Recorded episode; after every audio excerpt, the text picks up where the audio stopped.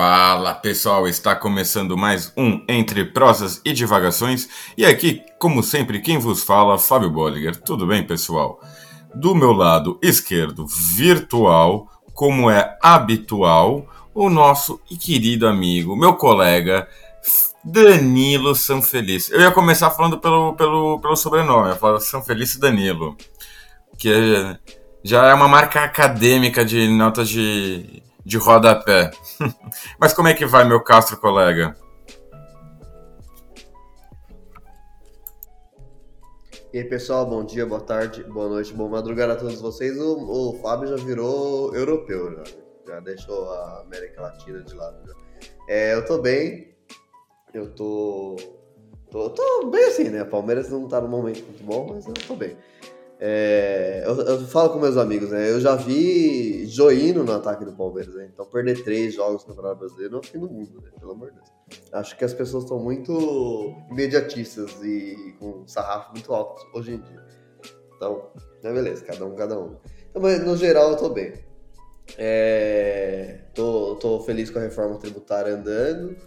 É, tô feliz com, com o Bolsonaro cada vez mais isolado. Então tudo isso tá me deixando feliz. E, e tirando o fato que vocês perdem um jogo e já começam a desesperar, eu acho que vocês têm que tomar umas aulas aqui com o Coringão nessa hora. E aí, o que você achou do Prigojinho lá com a Rússia? Você achou que aquilo foi golpe, Danilo? Aquilo foi golpe ou só foi pra inglês ver? Não, não. Foi um, um motim, né? segundo o xadrez Olha, verbal. Pra mim, a meu ver. Acho, acho que. Acho que Acho que é uma boa pessoa, a, um bom podcast a, a se analisar a questão é o xadrez verbal. E o fio no Twitter também é muito bom.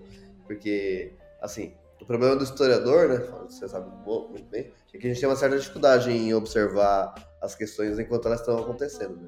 Então, em cima disso, é melhor não, não ficar entrando na onda de jornalista, não. Então, É, realmente, como a gente sempre fala, historiador não é mãe de nada. A gente não prevê o futuro nem fala do presente. Só vê quando a coisa já aconteceu e a gente vai lá e pensa um pouquinho. Mas no caso, hoje é um episódio muito especial aqui para nós, do, do xadrez verbal seria ótimo, do, do Entre Prosas e Divagações. Diga lá. Eita.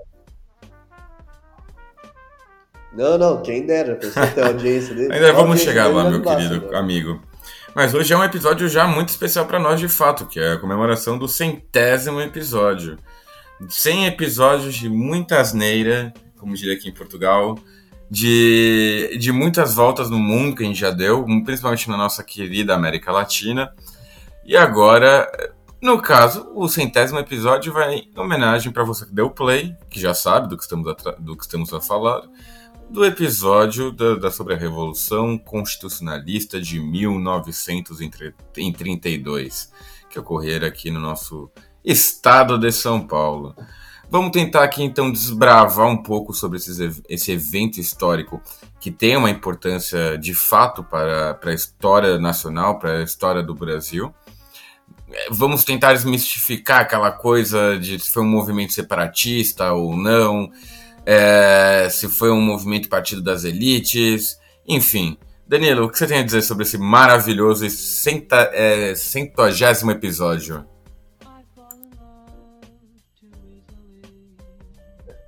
É, então, eu não tenho exatamente uma. Normalmente, sim, eu não sou muito ligado em, em comemorações de, de, datas e de coisas assim muito específicas, assim, como centésimo episódio, mas eu acho algo marcante nosso, assim, porque um, o, esse podcast em si, ele passou por muitas...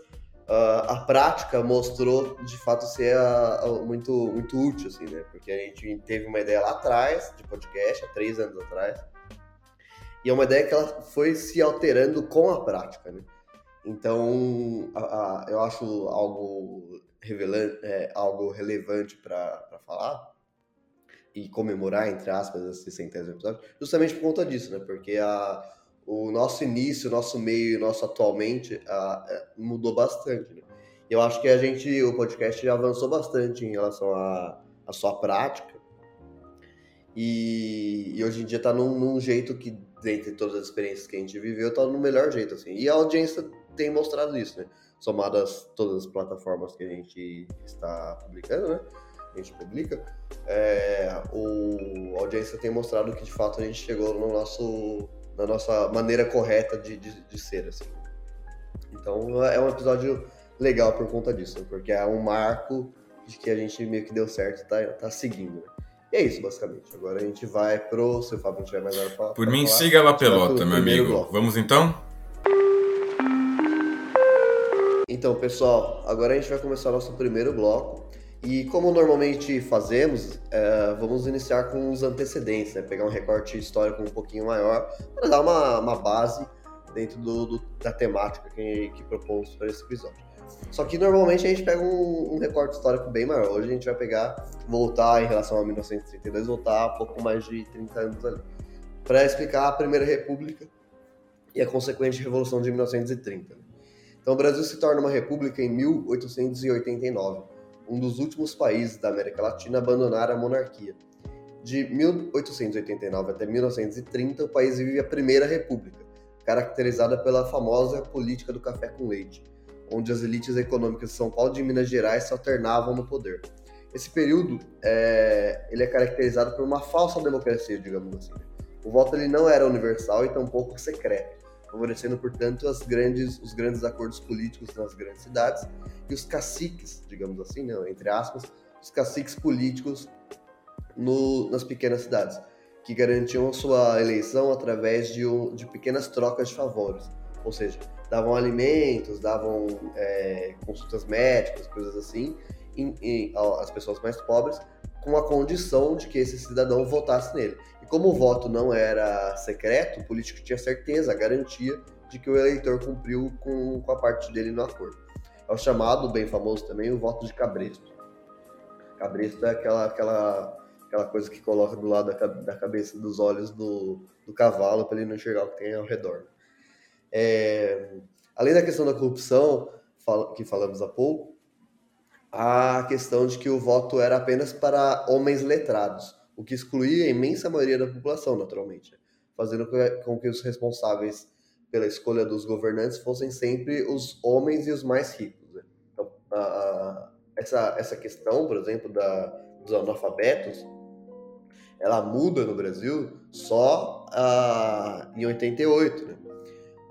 do século XX, no caso. Então, tipo, a, a, o domínio político entre os mais ricos se, se, agrava desse momento, que se torna lei, inclusive, é, não poder votar os, os, os analfabetos, né? Então, como a imensa maioria da população, isso a gente tá, até tratou no episódio sobre educação pública no Brasil, na história da educação pública no Brasil, como a imensa maioria das pessoas nesse momento não tinham acesso à escola, a imensa maioria da população era analfabeta e, portanto, seguindo essa legislação, não podiam votar. E também incluía mulheres, né, que mesmo as mulheres ricas, que no caso eram letradas, elas também não poderiam votar. Então era muito restrito e muito estreito. Isso. Eu acho interessante pode, pode é, o que você mencionou agora, porque a gente só foi ter de fato o voto genuinamente universal em 1988.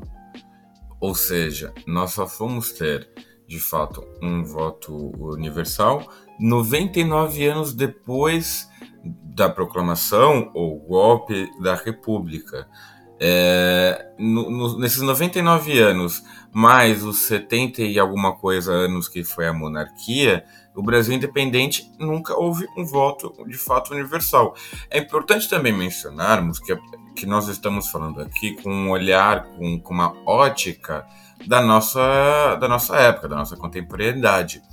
Uh, o, o, que nós nos referimos, por exemplo, à República Velha como um governo não democrático, isso tem que ser revisto aos nossos olhos.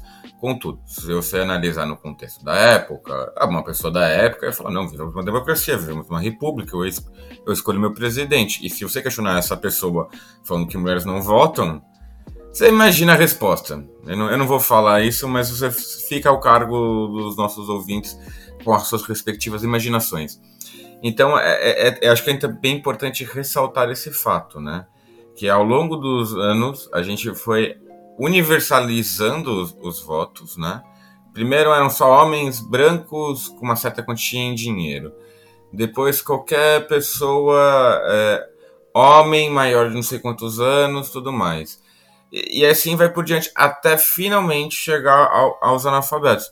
Porque a questão do analfabetismo é, é, simplesmente a excludência de pessoas, que era a grande maioria da população, infelizmente, de que não tinham acesso à educação consequentemente, não tinham acesso ao seu direito civil de votar, de escolher seus, seus líderes, né? É, é só, eu só quero fazer esse pequeno disclaimer porque é, é muito curioso, para dizer dessa maneira, para não dizer que é algo triste, que a gente só conseguiu alcançar de fato a universalidade em, nos últimos 40 anos, que seja. Enfim, passa a bola, Danilo.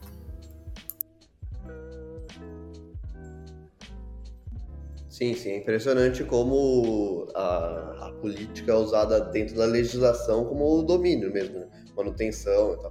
Dá para colocar um paralelo com outros países, por exemplo. A Bolívia, por exemplo, tinha uma legislação onde a população indígena não poderia votar. Estamos falando naturalmente de um país onde 90% da população é indígena. Então, tipo, é a mesma coisa, só que com outra roupagem, né? É um domínio da, da, de uma elite branca. É dominando a partir da lei a política e a manutenção desse status quo. Uh, mas agora continuando aqui, é, as elites de São Paulo e de Minas Gerais eram as mais ricas do país. E isso garantia a possibilidade de comandar essa, essa política, inclusive se alternando um, um representante dessa, de cada região que comandaria o país. Né? Então, essa, essa política garantiu aos dois estados um importante desenvolvimento, pois, evidentemente, o, o presidente, ah, seja ele mineiro ou paulista, focava, conseguia garantir seus interesses econômicos, focava as políticas públicas e tudo mais nos, nos, nesses dois estados, naturalmente. Né? Então, desenvolvimento político, social, então, do Sudeste, uh, nesse, nesse, nessa primeira república, há um, é, é, é muito focado, então ele é muito maior do que para o restante do país. Né? É, os anos de 1920, porém, são marcados por uma série de profundas crises sociais. No fim dos anos 1910, os poucos operários que o país tinha, ainda o Brasil é necessário é, registrar que nesse momento o Brasil ainda era essencialmente um país agrário, mas já existiam alguns uh, focos industriais, e esses focos industriais, especialmente em São Paulo e no Rio de Janeiro, possuíam naturalmente seus operários, e por conta da migração que o país vivia naquele momento, especialmente de nessas duas cidades de italianos, espanhóis e portugueses, existia uma cena sindical grande, porque esse, esses povos, né, italianos, espanhóis especialmente, mas portugueses também, já tinham dentro dos seus países uh, um desenvolvimento de ideias marxistas e de ideias, uh, especialmente anarquistas nesse momento, muito grande. Então, uma vez que esses operários chegam no Brasil, eles passam a se organizar em sindicatos, e não só em sindicatos, como sindicatos revolucionários. Né? Então, os anos de 1910 são marcados por, por uma agitação muito grande entre trabalhadores operários uh, em São Paulo e no Rio de Janeiro, muito grande. E esses trabalhadores, de fato, passam a se organizar cada vez mais e com propostas diferentes das de hoje em dia, que são algo mais trabalhistas, né? mas além dessas questões trabalhistas, algo revolucionários, Fala lá, Fábio. É legal você trazer essa questão do, dos povos imigrantes, né? Porque realmente uh, o Brasil foi marcado no final da, da, da, monarquia até a deflagração do golpe de 30 com Getúlio Vargas por uma política de embranquecimento da população. Consequentemente, trazendo muitos imigrantes de origem portuguesa, italiana principalmente, e em menores escalas, alemães, espanhóis e, se não me engano, até poloneses, polacos chegaram a vir ao Brasil e tudo mais. É, como você muito bem mencionou, muitos deles trouxeram essas ideologias que estavam já é, permeadas no, no, mundo do proletariado, no mundo é, do proletariado europeu, que são praticamente as ideias marxistas e, e, e anarquistas. É, tem a, a, a, mulher do Jorge Amado, a Zélia Gattai, ela é filha de. Ela, ela é um fruto meio que dessa época, né? Vamos dizer assim. Ela é filha de imigrantes espanhóis, se não me engano. Moravam ali na região da Paraíso, quando a Paraíso era outro bairro naquela época, não tinha nada a ver com que. Para quem é de São Paulo, não tem nada a ver com o bairro da Paraíso de hoje, nos dias de hoje. E isso também se reflete claramente também no futebol. Nós vamos ter associações esportivas como a Portuguesa, que são fundadas nesse contexto, uh, o Palmeiras, evidentemente, uh, e um, um, caso, que dois casos que eu gostaria de levantar, que, que poucas pessoas conhecem. Primeiro é o Corinthians, que o Corinthians tem essa base proletária, mas ela também tem uma base de, é, de uma fundação de imigrantes entre eles espanhóis e italianos. Se não me engano, o segundo presidente do Corinthians era, era um imigrante italiano, um Alfaiate. Que também. E, e, tinha, acho que um espanhol lá que era super anarquista. Agora não vou me lembrar o nome, que eu estudei a fundação do Corinthians há muito tempo. Já, já, esses pormenores já não me lembro. E só, só para finalizar, é, pegando o gancho também que o Danilo falou sobre o processo industrial, é, a gente tem o Juventus da Moca, que a gente claramente conhece como time da base da, da, da comunidade italiana também, no, no, no tradicionalíssimo bairro da Moca, que foi fundado com o nome de Conde eh, Rodolfo Crespi. Agora não, Conde Crespi. Eu lembro que era Conde Crespi, que é o nome até do, do atual nome do, do estádio da, da Rua da Javari. E é, é bem a mescla, aquela coisa do imigrante italiano, mais com a industrialização, e, e, e naquele momento de agremiação esportiva, funda um time como o Juventus. Fala, Danilo.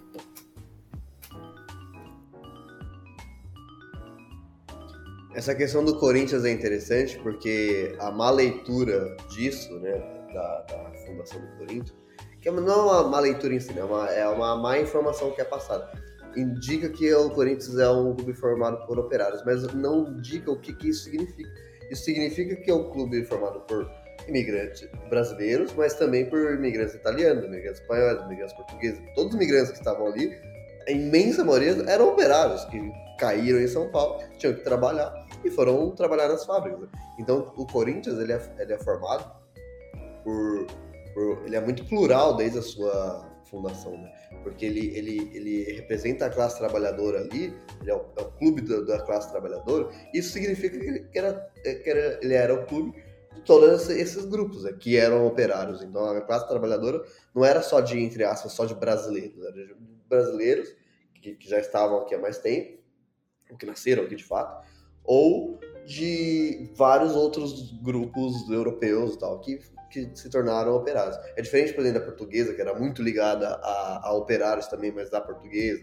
O Palmeiras, que é muito ligado a tudo que era italiano, operários ou, ou portugueses e tal, que eram italianos, ficou muito focado nisso próprio Juventus também mais ligado a, a italianos e tal. Uh, o Corinthians ele era mais plural, né? Então, uh, mas também o, o, operários hoje em dia se fala muito disso, né? Que o Corinthians é mas tem que entender o que significa também. A pluralidade do Corinthians aí é, é, é atual e ele, ela desde esse momento, porque operários nesse momento significa todo mundo chegava no Brasil, porque eram raros os casos de, de imigrantes no Brasil que, que eram ricos, né? Tipo, o Matarazzo, nome histórico do Palestra da Itália ali, que, botou dinheiro ali no início do Palmeiras, ele era um cara rico e tal, mas ele é uma exceção, né? A imensa maioria, inclusive, dos adeptos palestrinos ali eram operários também. Só que eram operários italianos, mais específicos. Né? Mas isso posto, apenas um, uma divagação. É, voltando aqui. Então, em 1917, por exemplo, ainda falando nessa, nessa cena anarquista e operária, né? Em 1917, os operários anarquistas param no Brasil por mais de um mês, uh, com a maior greve geral já registrada no país, especialmente em São Paulo e no Rio. E imagina o que isso significa. Onde, sei lá, 80% da, da, da classe trabalhadora resolve parar numa greve geral e param de trabalhar por um mês. Hoje em dia, o, país, o Brasil entra em colapso financeiro.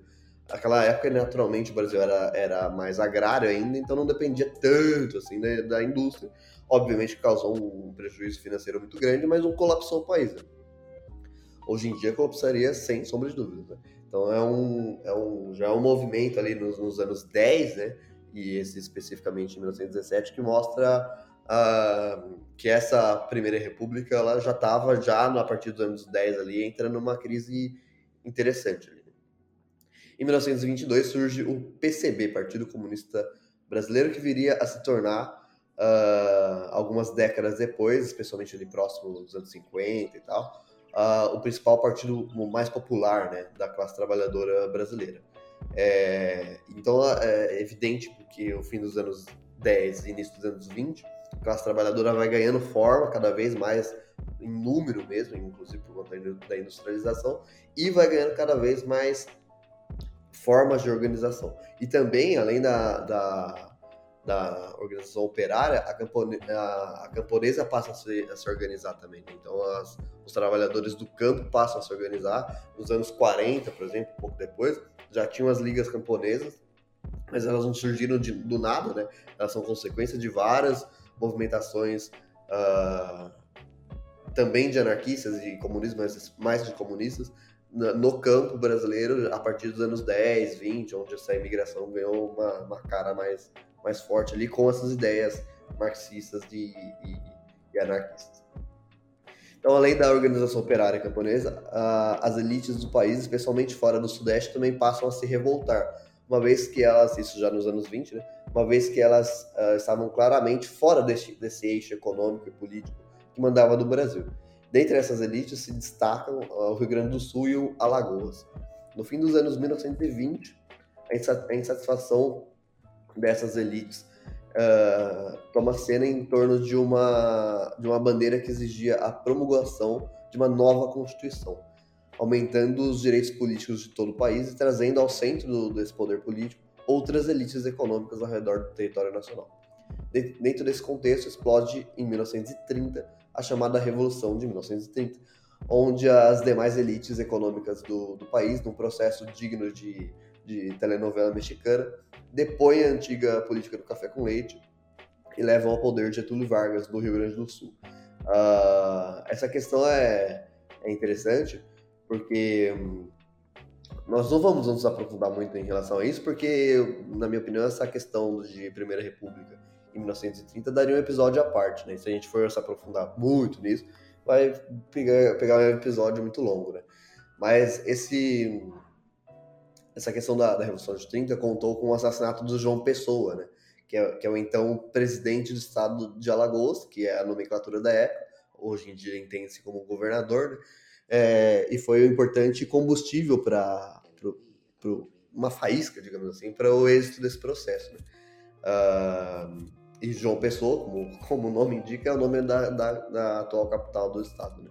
Também em homenagem a esse processo que levou à morte dele. Né? Indiretamente, porque não é um. A morte dele não está ligada diretamente às questões políticas. Ele morreu por conta de outra questão. Mas, como todo político é muito esperto e astuto, usou-se isso para para levantar essa bandeira. É, você quer fazer três colocações. Primeiro é uma correção. O João Pessoa ele foi presidente do estado da Paraíba, que com sua morte deu nome. Paraíba, porra. Nossa, não, não, não, olha, isso aí é com os nossos ouvintes nordestinos, por favor. Eu não tenho nada a ver com isso, foi culpa do Danilo, tá? Só vim aqui corrigir. Mas brincadeiras à parte, né, com a morte e o assassinato do João Pessoa, que era um, um braço político muito importante, um amigo de um, um de um militar gaúcho, um tal de Vargas, é, que com a morte dele vai despartizar a capital da, do, do, seu mesmo estado, da Paraíba, né? É, já com relação ao próprio sobre a questão do, do, da Revolução de 30. Eu, particularmente, não gosto muito dessa nomenclatura, porque para mim é golpe. Golpe é golpe. Seja para bom, seja para ruim, golpe é golpe. É, existe uma ordem constitucional vigente no qual houve esse rompimento.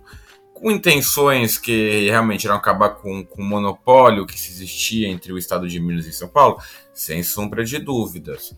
Mas também a gente tem que colocar em vista que né, não era uma coisa, ah, não, é, vamos democratizar melhor o Brasil. Não, era tipo as elites locais que sempre é, disputavam para querer ter mais poder, mais influência a nível nacional.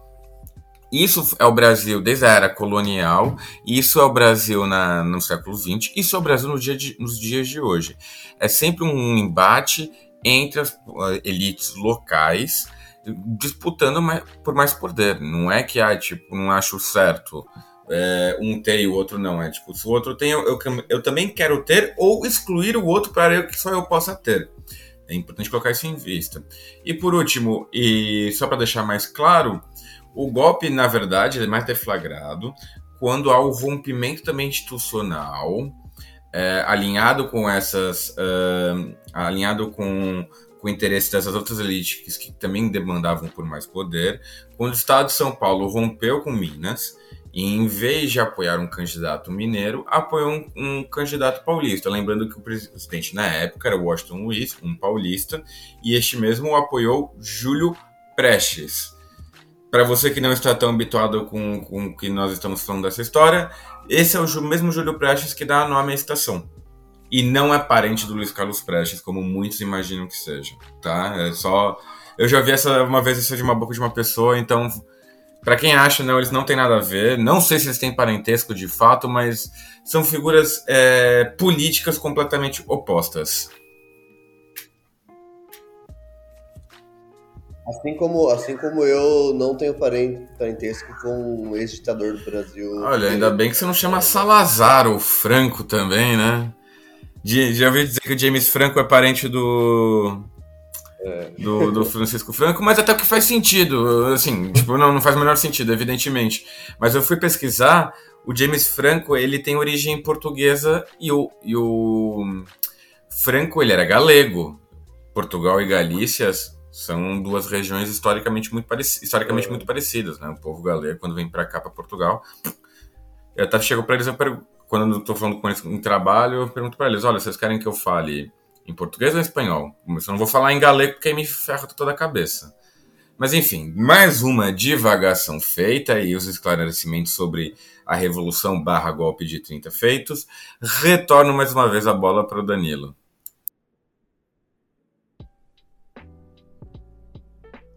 Eu tô aqui enquanto o Fábio tá falando, eu abri meu celular. Estamos gravando na segunda-feira, 17 de julho, né?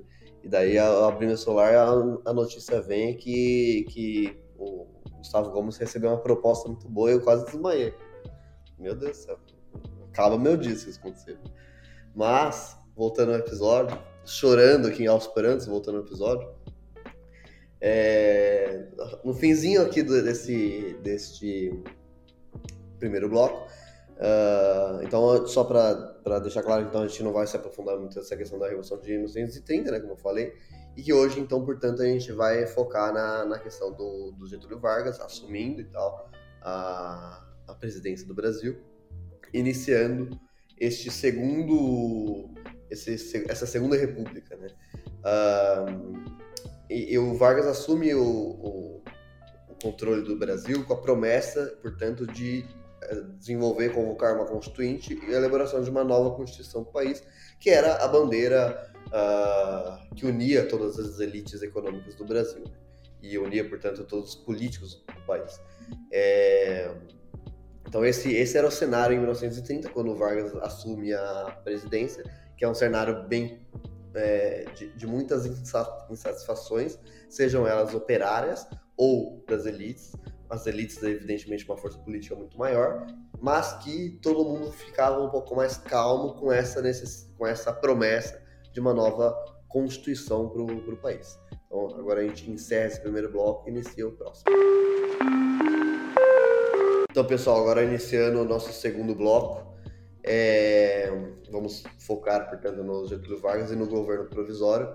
Uh, os anos 1930 se iniciam, portanto, com o governo provisório, liderado por Getúlio Vargas, é, prometendo desenvolver a nova constituição do país, trazendo para o centro do poder as novas, as outras elites econômicas, na verdade, né, que até então estavam escanteadas, e aumentando os direitos sociais para uma parcela maior da população, aprofundando assim a República Brasileira.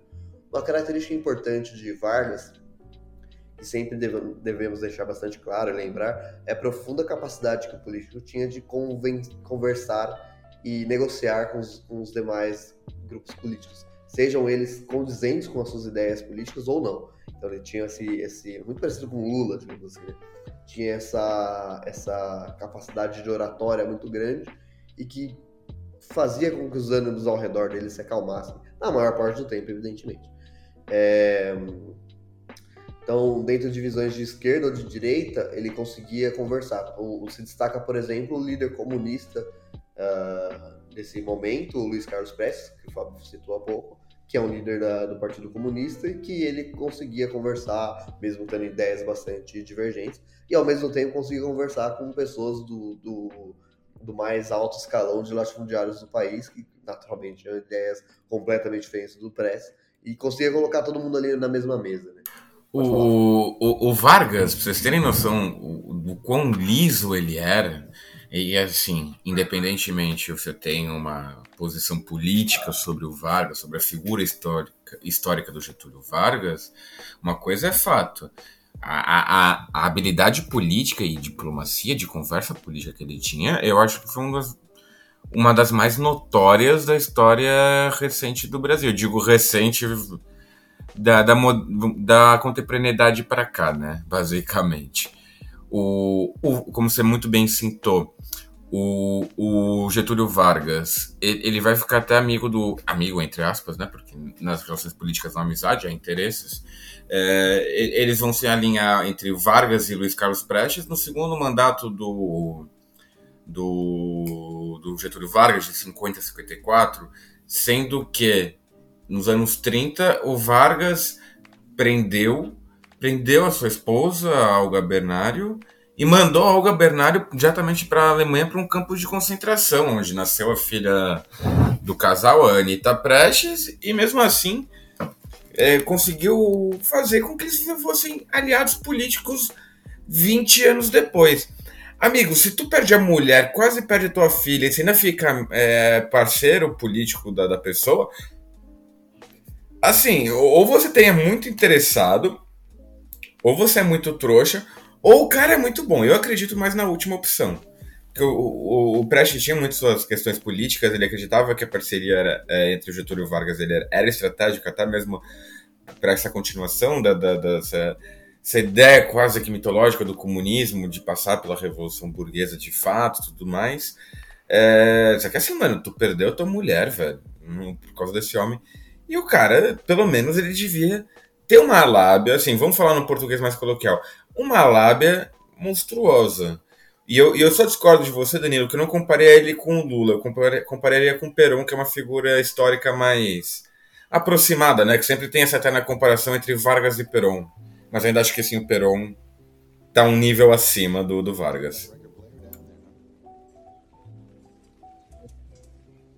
Também acho, mas, a, a, mas o Lula é mais, mais contemporâneo das pessoas que estão escutando, né? Então, e não necessariamente todo mundo aqui que está escutando conhece o Peron. Então, vamos partir do pressuposto que, que estamos falando para pessoas que gostam de história, entendem bastante história e gostam de história, então se aprofundando Se agora, não sabem, parem este episódio com... e vá até aquele episódio que temos na, da, sobre a Argentina, que nós temos um convidado argentino peronista, que traz muitas informações importantíssimas para nós entendermos o nosso querido país hermano.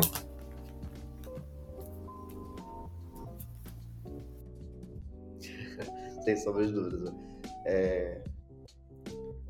Então, fazendo uso dessa grande habilidade política, o Vargas, já nesse início de governo provisório, busca trazer os movimentos sindicais junto para si. Né? É algo muito inteligente, porque assim, ele deixou de, de reprimir né, a classe trabalhadora e, e, como que ele fez a classe trabalhadora é, chegar mais próximo a si e, e, e como eliminou essa, essas lideranças sindicais anarquistas, especialmente. Ele passou a, a aquele, aquele, aquele jogo de morde a né? Então ele passou a trazer a classe trabalhadora junto a si, prometendo melhorias de fato né, na, na, na condição de trabalho e tudo mais, uh, direitos trabalhistas, essas coisas.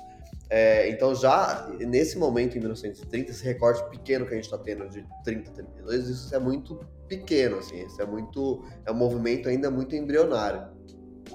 Mas esse processo é bom a gente deixar claro que, que o que ele fez foi algo muito inteligente, que ele passou a melhorar as condições de trabalho e de vida da classe trabalhadora, não o suficiente para ser para esses trabalhadores ficarem incríveis, ótimos, maravilhosos, mas o suficiente para parar com tanta greve. E como consequência, ele enfraquecendo o poder da, das lideranças sindicais.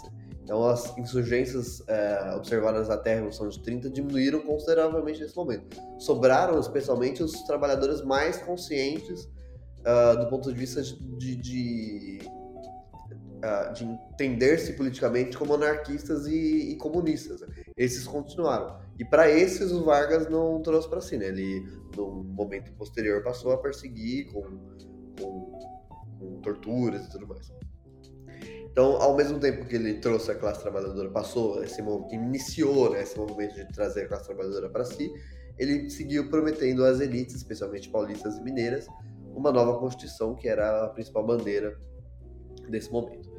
Uh, outro ponto importante de Vargas é que ele é um político populista, né, algo muito comum em todo o mundo, uh, especialmente Europa e América Latina, a partir dos anos 1920 ele possuía, portanto, como estratégia se colocar como esse salvador da pátria, né? salvador, a, a, trazer para si, né, o culto à personalidade, trazer para si uh, como o, o, grande pai da população que ia salvar o Brasil de, dos seus problemas. Então é esse culto à personalidade, personalidade muito forte.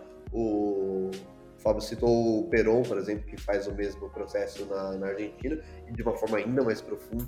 Eu só queria trazer alguns fatos interessantes desse contexto da época, porque a gente às vezes muito associa aquela questão da idolatria, ao culto, ao líder, como algo de um regime extremo. E não é exatamente bem assim nessa época.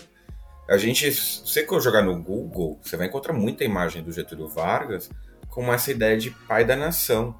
Só que isso é uma coisa que era muito comum do seu, do seu tempo histórico temos com o Peron, temos com o nazifascismo, temos com o comunismo, que hoje a gente só pode observar essa cultura líder, acho que na Coreia do Norte. Temos na Turquia com Ataturk, que é até hoje considerado o pai da nação turca moderna, por assim dizer, né? Então, assim, é, o, o, próprio Peron também ele vai beber muito dessa fonte, só que com o fim da, da Segunda Guerra, é, vai se dar um espaçamento sobre isso. Realmente, aí vão se abandonar essa história. Tanto que a gente tem que analisar Getúlio Vargas no seu primeiro governo e no seu segundo governo como coisas distintas, porque são figuras históricas até mesmo distintas, né? Eu só gostaria de trazer esse pequeno esclarecimento porque acho que é importante a gente ressaltar, porque a gente, claro, Getúlio sim foi um ditador, mas muitas dessas coisas que tinham é, não eram só por ele ser um ditador, mas sim fruto de uma época no qual ele estava inserido. Segue, segue com você, Danilo.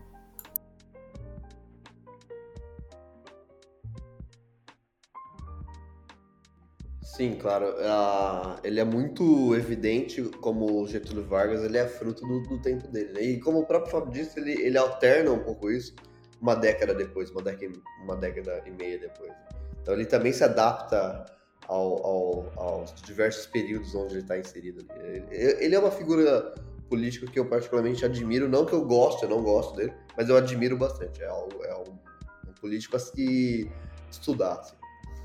Ao longo, do, ao longo de todos os anos que ficou no poder, não apenas esse recorte né, de 1930 a 32, Vargas desenvolve esse aparato de Estado, tanto para servir de escudo ao povo, como para que esse mesmo inchaço possa desenvolver é, leis trabalhistas e, e, e, e reprimir a, o próprio povo. Né? Então, o, o, outro ponto inteligente do, do, Vargas é justamente isso. Ele passa a desenvolver o Estado que, nesse momento de Primeira República Brasileira, não era algo grandioso, era, não era é algo nacional como poderia ser, né? era algo muito restrito ao Sudeste e também muito restrito a, até as personalidades. Né? Era muito, o Estado era mais uma ferramenta de de uso de poucas pessoas e muito pouco do que ele é hoje, por exemplo, né? que essa mudança, essa ponte, o Vargas é a primeira pessoa que passa a, a desenvolver, a usar, a, a, colocar o Estado como algo nacional, de fato. E daí, naturalmente, ele, ele traz para si muito essa concentração de poder, mas, uh, entre aspas, para o bem e para o mal. Né? Então, ele usa esse, esse aparato de Estado que ele desenvolve de uma forma muito uh, grande e muito inteligente nesse momento. Ele usa isso para desenvolver leis trabalhistas, para desenvolver o avanço de industrialização em alguns momentos, em algumas partes do país, para desenvolver melhoras de condição de vida no campo também, mas, mas também ele usa esse aparato de Estado para criar formas de repressão que, que, por exemplo, a ditadura civil-militar de 64 ia usar depois, coisas que o próprio Vargas criou no, no seu tempo de, de, de, comando do país ali, uh, ah, para reprimir essa, essa, esse mesmo povo que, porventura, se tornasse uma oposição. Especialmente a classe trabalhadora, mas também outros membros de, de outros. É, o Vargas, sem sombra de dúvidas, ele tinha um projeto de nação voltado assim com uma ideia de Brasil, um Brasil nacionalista, né? E, e, acho que isso é importante nós frisarmos, porque o Brasil, historicamente, ele tem um pêndulo entre um projeto mais nacionalista, um Brasil único, unitário, e um Brasil mais separado, mais federativo, vamos dizer assim, né? Onde há uma distribuição melhor dos poderes e tudo mais. É, a gente pode observar isso com o Império, que é um projeto mais nacionalista, depois com a República Velha se dá mais autonomia aos estados, e quando chega a, a, ditadura do Vargas e posteriormente a ditadura do Estado Novo, que a gente não vai abordar aqui nesse episódio, aí nós também vamos ter né, esse fechamento né, para uma ideia mais nacionalista e mais brasileira, vamos dizer assim.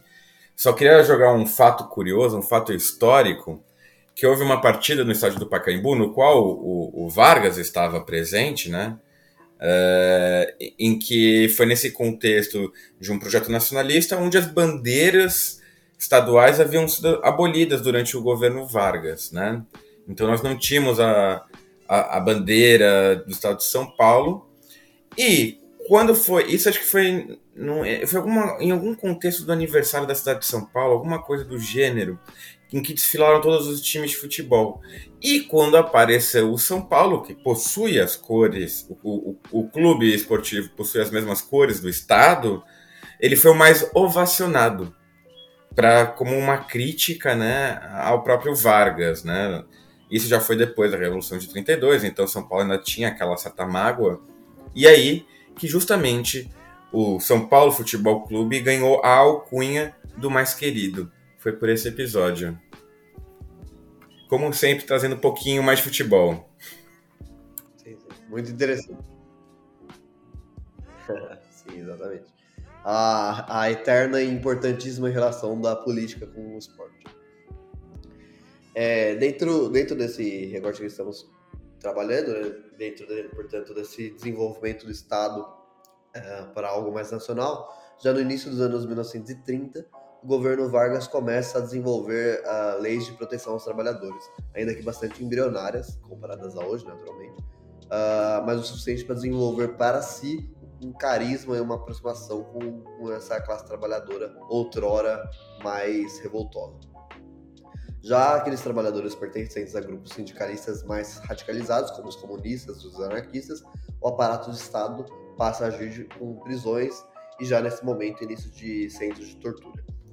Um ponto de extrema importância que poucas, poucos atentam é, é que o, o Fábio falou há pouco, inclusive, é que o Brasil em 1930 fazia jus ao nome que tinha até então, que era Estados Unidos do Brasil, pois naquele momento os estados possuíam uma Câmara própria e um Senado próprio, conseguindo uma autonomia política, uma força política também bastante grande. E, e tudo isso como, como consequência fazia com que essas elites é, econômicas tinham uma força política muito, muito forte. Assim. Então, uh, podiam, por exemplo, essa, os estados podiam, por exemplo, negociar câmbio com outros países de maneira autônoma, sem ter que passar por, por um crivo do governo federal. Isso acontecia, entre outros motivos, pois o governo federal, centralizado nas mãos de paulistas e mineiros, usava o governo federal apenas para facilitar e alavancar a si próprios, sem se importar com o restante do país. Ou seja, era aquela, aquela coisa que eu falei há pouco de um Estado, é, um Estado do ponto de vista não de governo estadual, assim, de Estado federal ali, com uma importância muito pequena e algo muito mais uh, à mercê de interesses econômicos de pequenos grupos sociais e, e grupos estaduais, né? então, nessa primeira república do Sudeste, ponto final. Então o Vargas ele muda isso de, de uma forma até bastante rápida mas coloca esse Estado muito uh, com o Getúlio Vargas em si, a figura dele mesmo, no centro do poder. Uh, então, o Getúlio Vargas passa a mudar isso com o desenvolvimento de um, de um país mais plural, assim como muitos populistas da sua, dessa época. Uh, mas é muito importante deixar claro que, que, embora ele desenvolva essa questão do Estado Nacional, da, da, da, ideia de nação brasileira e tudo mais, ele se foca muito nisso, o centro do poder está na, nas mãos dele, né? Então, tanto é que ele poderia, se, se fosse apenas o interesse de desenvolver a, o Estado, a nação, o Brasil e tudo mais, ele poderia dar continuidade ao, ao processo constitucional, né? E a documentação mostra que claramente ele não tinha nenhum intuito de andar com isso, uh, com o desenvolvimento da Constituição. Né? Ele tinha o intuito de permanecer como centro do, do poder todo ao redor dele. Né? Uh, então é, um, é um, um, jogo um pouco dúbio, assim, né? Embora ele tenha, nesse momento, já desenvolvido o país enquanto nação, por outro ponto, ele usa esse aparato do Estado muito para ficar ao seu, ao seu redor, seu controle absoluto ali, né? Outro ponto interessante que falamos no, no episódio sobre a história da educação pública no Brasil, que eu citei há pouco, é que nesse início dos anos 1930 é a primeira vez que o governo busca um debate em torno de uma legislação em torno da, da educação pública, uh, chancelada pelo governo federal, a famosa Escola Nova, que a gente falou de uma forma mais profunda nesse episódio que eu citei há pouco. Essa é uma pauta essa é uma pauta que agrada os mais pobres, já que são os raros casos de letramento naquele momento entre os trabalhadores, mas também atendia uma demanda das elites, que com a, com a necessidade de uma industrialização mostravam-se bastante favoráveis a essas escolas básicas que ensinavam os trabalhadores o suficiente para operar essas máquinas. Então há um desenvolvimento também isso em todo o Brasil, ainda que bastante embrionário e bastante mal feito, digamos assim não é algo mais nacional como temos hoje em dia. Uh, Fábio, é o fim desse segundo bloco. Quer, quer falar? Não, eu acho que já abordamos bem, conseguimos ser bem. É, explicitar muito bem né, o que foi esse governo do Getúlio Vargas, com esse projeto mais nacionalista, evidentemente. É, e também já demonstrando como né, o próprio Getúlio também já tinha esse, esse viés um pouco mais déspota esclarecido, que, como você muito bem mencionou, é, vai ter repercussões na questão da, da perseguição, da repressão.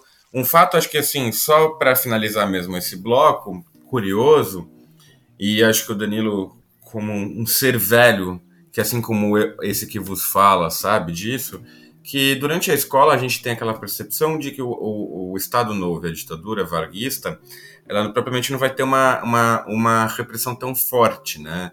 No sentido que é mais só prisões é, políticas, prisões no sentido que vai para cadeia, depois em algum momento sai, e até mesmo da repressão da censura. Contudo, é, e graças ao trabalho de muitos bons historiadores que o Brasil possui, é, hoje nós sabemos que houveram campos de concentração políticos, né?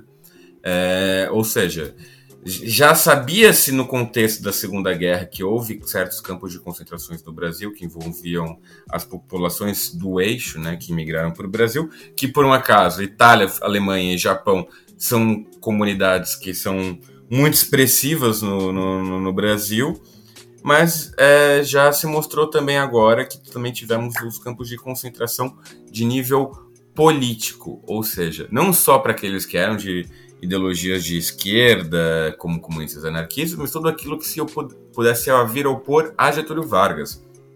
E isso também não se, é, se limita a uma figura da, da, de questão é, ideológica política, mas sim de algo um pouco maior, até pessoas da própria direita, por assim, por assim dizer, né? E bom, acho que é, esses são meus comentários finais, Danilo. Podemos passar então para o próximo bloco, por favor. Então, pessoal, agora iniciando o nosso terceiro bloco, saibam vocês que o, que o Fábio deu para falar em alemão agora para comigo, só para esfregar é. na cara que ele é um poliglota. Então, ô, ô Danilo, assim, é, eu devo explicar aos nossos ouvintes que somos amigos há 10 anos. E o senhor tá zero surpreso com, com este pequeno fato, tá? Ele sempre soube que eu, eu, eu tive já um estudo sobre a língua, Eu sou um poliglota. Uh, Primeiro que nossa, para um poliglota ele tem que ter um domínio de quatro línguas, que coisa que eu não possuo. Eu só possuo o domínio de três línguas. Sou trilingue apenas, tá? Não, por favor, não, não, não, não propague informações falsas sobre a minha pessoa, por gentileza.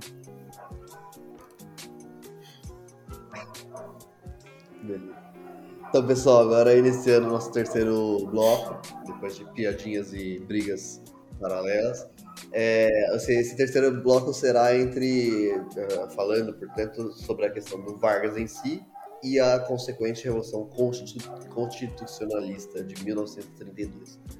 Ah, então chegamos a 1932 com um cenário bastante complexo e efervescente. O Brasil possuía uma elite agrária que clamava por uma nova Constituição para conseguir voltar ao poder político baseado em um documento legal que desse a esse que desse esse respaldo, né? Então, porque o que, que aconteceu? Naturalmente, é, quem tem o poder econômico normalmente tem o poder político, né? Só que como o Brasil não tinha essa, essa legislação, não tinha essa constituição, a constituição, o, o que o Brasil tinha na prática era um poder muito centralizado no Vargas, na figura do Vargas, então em uma pessoa, né? as elites econômicas que queriam garantir que elas tivessem um poder legal maior do que o poder de uma pessoa, de um presidente, no caso, que era o Vargas. Então é- era uma disputa de, de, de narrativas ali, uma palavra da moda, né? mas uma, uma disputa de quem, uma ideia de dessas elites que passavam, que era a ideia de que o Brasil precisa ser mais democrático, mais aberto, uma- com, com um documento, uma constituição que, que, que, que torna tudo isso legal. Mas também nós sabemos, é, profundamente documentado isso, que essas elites também tinham interesse, principalmente interesse, de trazer para si esse, esse, esse, essa força política que antes eles, elas tinham, né? Ah, especialmente em São Paulo e em Minas Gerais, mas as outras elites econômicas também queriam ter dividir esse, esse, esse poder. Não é, portanto, algo entre as elites econômicas, o, o anseio não, não é tanto uma questão democrática, tá? é mais uma questão de poder mesmo, de, de conseguir ter uma legislação que mantivesse essas elites no poder. A população gera, é, são outros 500. A população, de fato, tinha anseios constitu- constitucionais, um desenvolvimento da República Brasileira mais profunda. Né? Então, a então tem que separar esses dois interesses para não colocar tudo numa coisa só. A, a, a, a história é muito complexa com diversos sujeitos. portanto. A, população brasileira, uma classe média, digamos assim, e a, e a classe trabalhadora tinham anseios, de fato, de um desenvolvimento mais democrático do país. A elite tinha uma, uma- um discurso desse desenvolvimento mais democrático, mas o que realmente movia elas é, é essa, essa garantia de que, um- que a, que a Constituição os mantivesse no poder, e não só Minas e São Paulo, como era na Primeira República. É bom deixar, como palavra que o, que o Fábio usa, deixar esse disclaimer muito claro. É, a, a classe trabalhadora nacional estava dividida entre uma parte contente com, os- com esses recentes avanços proporcionados pelo, pelo governo e uma outra parte com uma leitura mais marxista, digamos assim, especialmente anarquista, reivindicando mais direitos e, e- e uma e mais um, um desenvolvimento organizacional maior, uma liberdade organizacional, porque nesse momento já o governo já tinha proibido algumas formas de organização e tudo mais. Então, existia uma classe trabalhadora mais dividida, mas a maior parte do, do cidadão, o trabalhador não sindical, o trabalhador, a maior parte da população era de trabalhadores não sindicalizados e não tão politizados, e comerciantes, por exemplo, pequenos comerciantes, donos de padaria, que não eram elite, mas também não eram classe trabalhadora, essa pequena burguesia, digamos assim, pequenos comerciantes, e esses são mais legalistas, né? Eles, eles, é, é, centros universitários, veículos de imprensa e tal, é, toda essa, essa, essa grande parte da população, essa grande parte da população era mais legalista, portanto, queria o desenvolvimento de uma constituição, ponto. Ah, o grupo mais à esquerda era menor, embora existia, era proporcionalmente era muito mais numeroso que é hoje em dia, por exemplo, e ah, em outro, uma outra esfera existiam ah, essas elites. Então, com a crescente pressão a favor de uma nova Constituição, Vargas promove uma reforma política bastante profunda para os padrões da época, com destaque para a criação de uma justiça eleitoral, acabando com o voto de cabresto. Até, até então, as eleições locais eram organizadas pelo próprio governo local, o que naturalmente favorecia muito a corrupção né, e a manutenção dos mesmos políticos ali no, no poder, porque se são os mesmos políticos que sempre organizam as próprias eleições e o voto não é secreto, então naturalmente a tendência é que se perpetue isso, a manutenção dessas pessoas ali. Né. Com a justiça eleitoral, os, os, as eleições seguintes passariam a ser organizadas por pessoas independentes do governo, ao governo, né? Acabando, portanto, com a manipulação óbvia e natural que existe ali dos, dos votos. A medida visava acalmar os ânimos constitucionais e dar à Varga mais tempo, mais tempo para empurrar né, com a barriga essa, essa ânsia é, pela nova Constituição. Assim, o plano político do gaúcho era seguir enrolando, empurrando cada vez mais para frente essa, essa mudança, sem mostrar que de fato sua ideia era manter-se no poder de maneira mais absoluta e duradoura. Uh, porém, tais medidas não tiveram o resultado esperado por Vargas e as insatisfações, especialmente dentro das elites, se intensificavam, pois a ausência de uma constituição Uh, com a ausência de uma Constituição, o país seguia sem partido, sem congresso, sem uma organização é, minimamente democrática. Né? Outro ponto de profundo desgosto para as elites, uh, outrora apoiadoras de Vargas, eram os interventores que o presidente escolhia nos, aos governos estaduais. Eram naturalmente eram escolhidos por Vargas e, por consequência, eram bastante fiéis aos interesses de, de Vargas e, e não aos interesses dos seus respectivos estados, algo que naturalmente desagradava as elites econômicas de cada, de cada estado. Assim, tínhamos um cenário cada vez mais uh, onde cada vez mais governos estaduais possuíam menos poder e uma oposição direta ao que acontecia até 1930, ao passo que uh, esse poder era concentrado nas mãos uh, não só do governo federal, mas principalmente nas mãos de Vargas. E a opinião pública também era moldada, porque assim como hoje, as, as grandes, os grandes veículos de comunicação que tínhamos nesse momento eram naturalmente uh, organizados pelas elites, né? eram comandados pelas elites, eram uh, jornais, por exemplo, de, de grupos uh, econômicos das elites. Então eles representavam também, na, de uma forma óbvia, o discurso e o pensamento dessas elites. Né? Então a opinião pública daquele trabalhador não sindicalizado, por exemplo, do trabalhador comum, também era muito influenciada por isso. E o discurso do jornal, naturalmente, não falava assim, nós, nós elite, queremos o poder para nós. Não. Falava do, daquele discurso mais bonito de uma Constituição, um discurso mais legalista, e fazia, de fato, com que a população sentisse esse orgulho estadual ferido e quisesse uh, esse desenvolvimento maior do, da democracia do país. Agora a gente vai falar dentro desse bloco ainda do desenvolvimento em si da, da Revolução. Né? Em 23 de maio de 1932, a população paulista vai às ruas numa manifestação a favor da Constituinte e contra o governo provisório. As tropas leais a Vargas repelem violentamente a manifestação e, com isso, quatro estudantes são assassinados pelas forças de segurança. Mário Martins Almeida, Euclides Miraguaia Miragaia, né? Drauzio Marcondes de Souza e Antônio Camargo de Andrade, imortalizados hoje em dia, né, pela memória histórica com a sigla, a memória histórica paulista, né, evidentemente, com a sigla uh, ah, MMDC. Né? Então tem ruas aqui em São Paulo com, com essa sigla, tem o movimento, o, o, o monumento a eles, tem uh, ali na, perto do, do Parque do Ibirapuera o local onde estão os restos mortais dos jovens e tudo mais. Então, eles se tornaram naturalmente heróis do estado de São Paulo.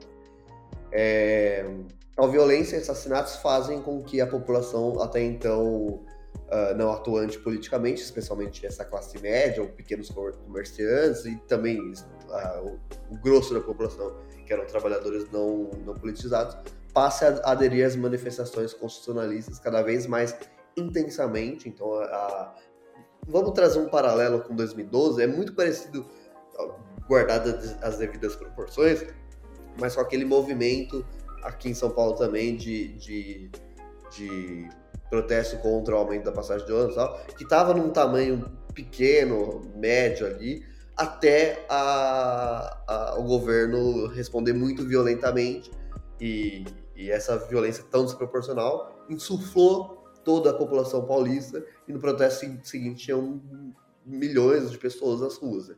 Então, é, é, nesse processo do MMDC ali, o que aconteceu foi algo parecido. A população paulista já estava nas ruas é, protestando e tudo mais, mas o número ainda não era suficiente para o desenvolvimento de um conflito, né? de, um, de uma revolução, de uma guerra civil e tudo mais. Como o governo federal respondeu com muita violência, assassinando inclusive quatro jovens, o restante da população que viu isso se, se inflamou e daí o conflito se desenvolve. Eu só diria sobre a questão dessa comparação com as manifestações de junho de 2013, que elas são parecidas com relação à questão da insuflação que houve por parte da, da população. Contudo, os objetivos na, nessa manifestação de 32 elas já eram muito claras, o que em 2013 ainda não era. Em 2013 começa com aquela coisa dos 20 centavos, né? E depois passa para uma insatisfação geral e genérica que, que deu até, infelizmente, muita margem para é, a protagonização de uma nova direita, de uma extrema direita, melhor dizendo, né? É, que vem com junho de 2013. Mas uma coisa que você mencionou muito bem, eu acho que deve ser ressaltada, que a, havia por parte, sim, um desejo das elites locais de uma nova constituinte, para que se pudesse ter um espaço de poder para essas elites, principalmente a elite paulista, que se sentia muito enfraquecida com os eventos da, da, do golpe de 30, né? Eles querendo não perderam poder. Mas o que eu acho que é muito mais importante ressaltar nessa história é que houve uma participação das classes mais populares.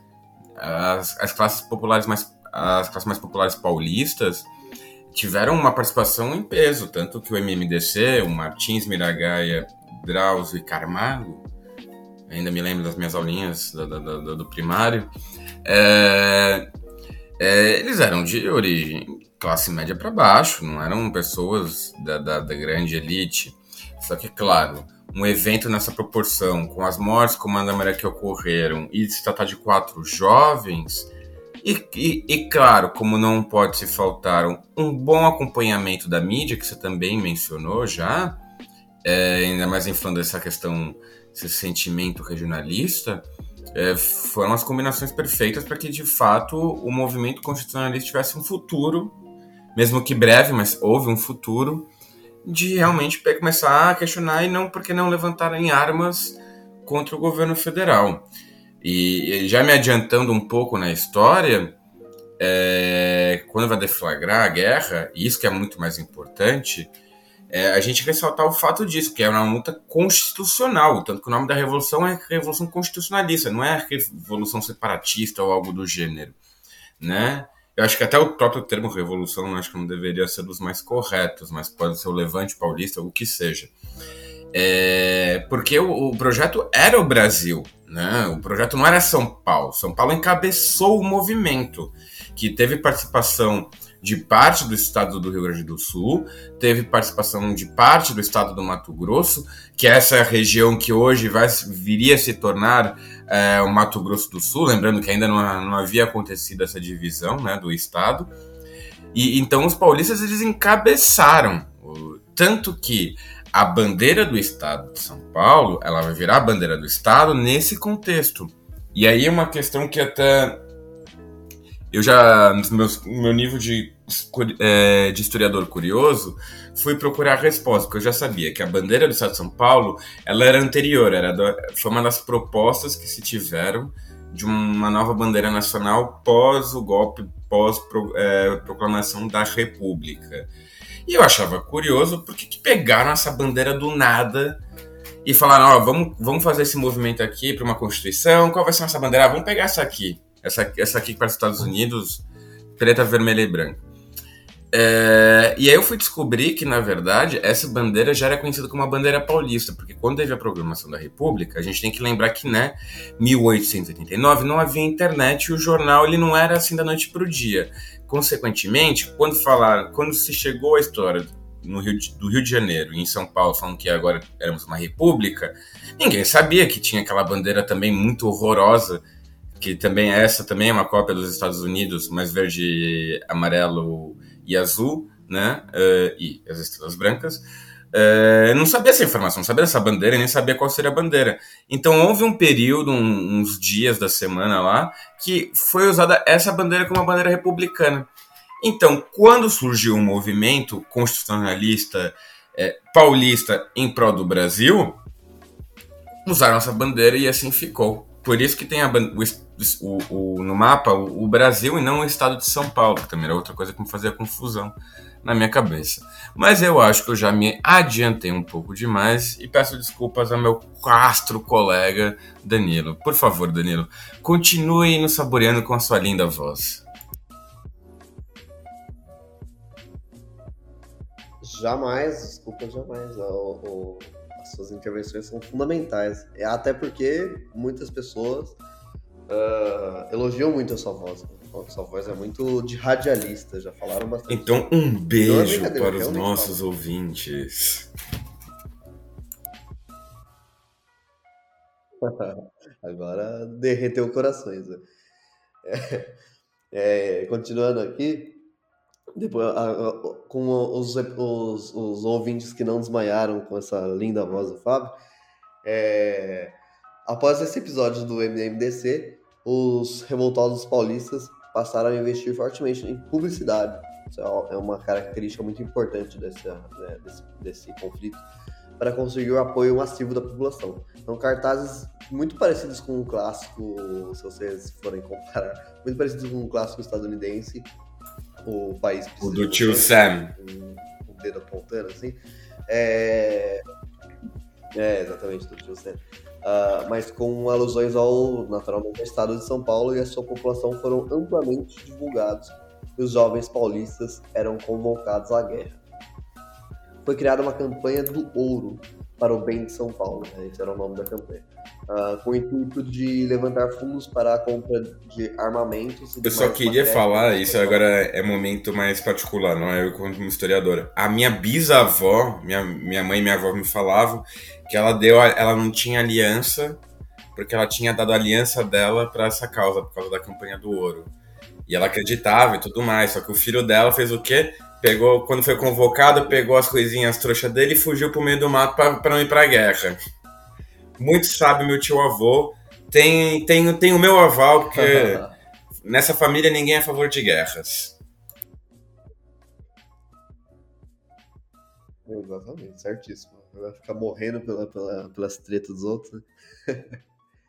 É, então, uma série de, de indústrias uh, parou né, nesse momento com a sua produção tradicional para substituir uma produção de armamentos que ajudassem no conflito. Os quartéis generais paulistas aderiram e lideraram a organização armada na revolta contra o governo federal.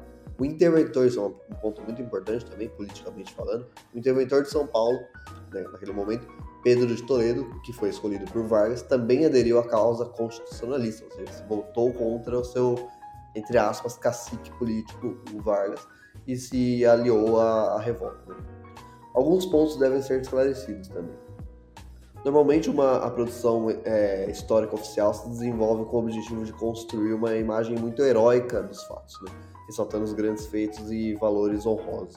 Mas, uh, como os nossos ouvintes não são tratados aqui com esse desdém né, uh, por nós, é, é nosso dever é, mostrar como em qualquer processo histórico há um emaranhado de interesses uh, de vários agentes históricos ali, de vários sujeitos que desenvolvem. Uh, é, só antes de você dar continuidade, tem um fato muito interessante que você mencionou, que, por exemplo, a indústria parou, né? muitas coisas pararam em prol da guerra, ou seja, demonstra que apesar de curta, essa guerra teve um caráter muito de guerra total. O que é uma guerra total? É quando a sociedade para como um todo em prol de uma causa, que no caso essa, a causa é a guerra, né? Então a gente teve a, as fábricas, as metalúrgicas, principalmente no interior do estado de São Paulo, voltadas para a indústria bélica, né? Para o que estão fazendo para fazer tanque, para fazer. Tinha um trem é, à prova de balas, eu já vi fotos, transformavam carros em tanques do dia para noite. E, e, isso demonstrou também muito mais escassez, porque essa guerra ela foi, foi, foi muito feita, como eu posso dizer, aos trancos e barrancos, foram feitas feita de qualquer maneira, porque não foi uma guerra planejada, né? Então o estado de São Paulo teve muita dificuldade, por exemplo, em importar armas eh, de fora do Brasil, do exterior, porque também teve um bloqueio naval por parte do, do governo federal. É, a, a, própria construção de armas ficou muito debilitada, foi muito feita às pressas, tanto que havia um, um, um, instrumento que ficou muito característico da Revolução Industrial, principalmente por parte dos paulistas, que eu não vou saber o nome certo, tá? Eu, estou falando isso literalmente de cabeça. Eu sei que isso existia, só não vou lembrar o nome especificamente. Que era tipo um matreco, que era uma caixa de madeira com uma manivela, em que você consistia basicamente em ficar girando. E o que aquilo fazia? Nada além de barulho. Mas ele simulava exatamente o som de um rifle sendo disparado. Então, quando as forças paulistas chegavam, achavam-se que haviam muitos soldados, porque ouviam aquele barulho sem parar. Só que até um dado momento perceberam que as balas não eram todas aquelas, né? Então era, vai dizer, uma das famosas táticas de guerra, que às vezes não é você ser, é só parecer. Né? Isso é um ótimo exemplo. Matraca, isso, obrigado. Tá é falando matraca, matreco, mas matreco é, é pebolinha aqui em Portugal. É matraca, verdade. E. É, é, é fecha essa matraca. Aí que vem o fecha essa matraca.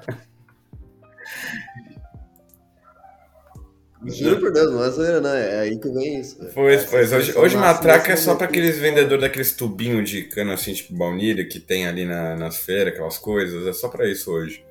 E só mais um fato muito curioso: a USP foi fundada naquele mesmíssimo ano e já usou toda a sua, a sua ciência, vamos dizer assim, todo o aparato também foi voltado para a guerra. Tanto que o trem tanque que criaram é uma invenção da USP, né? Que foi justamente feita é, em prol do caso da guerra.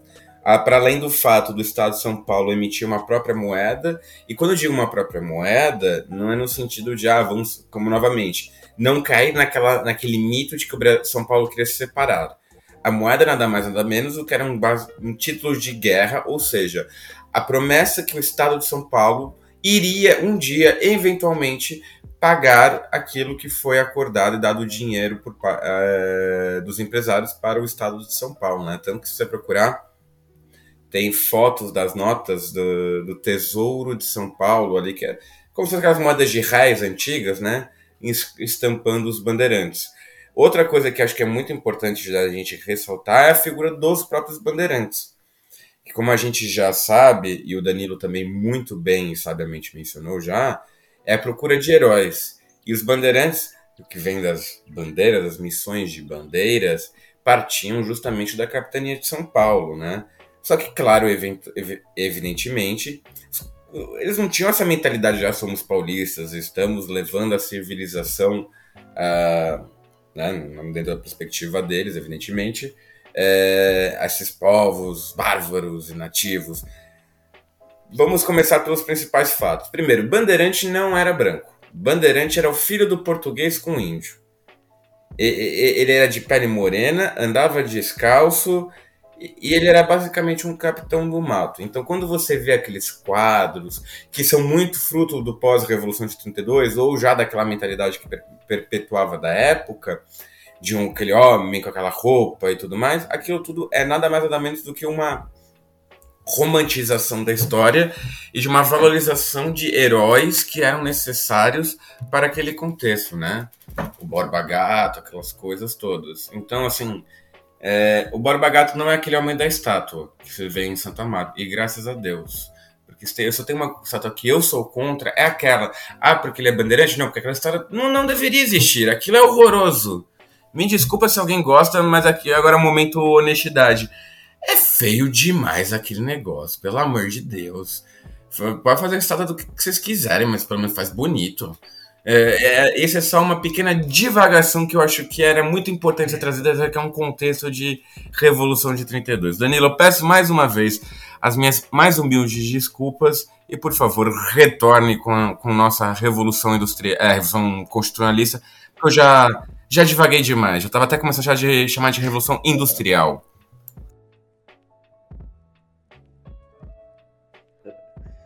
Então, é, diante dessa, dessa perspectiva que a gente assume que, para não trazer uma história muito heróica, né, porque eu sempre acho um problema é, ressaltar um sujeito histórico e colocá-lo como o, o, herói, o deus, o salvador ali, a proposta do episódio é, portanto, deixar bastante claro que, ah, como todo processo histórico, esse processo histórico tinha muitos interesses ali, tinham interesses naturalmente, como a gente já falou, da, da classe trabalhadora, uh, para um desenvolvimento de, de, uma sociedade mais democrática e tudo mais. Então, a imensa maioria da população, inclusive os mais pobres, defendia isso e genuinamente foram para um conflito é, com esse intuito. Mas também temos que deixar claro que o interesse das elites era por um interesse por, de poder, né? Por, por manutenção e um desenvolvimento mais nacional de poder mesmo. Então, é interesse econômico, político e tal. Então tem que deixar essas duas, esses dois lados da moeda bastante evidentes. É...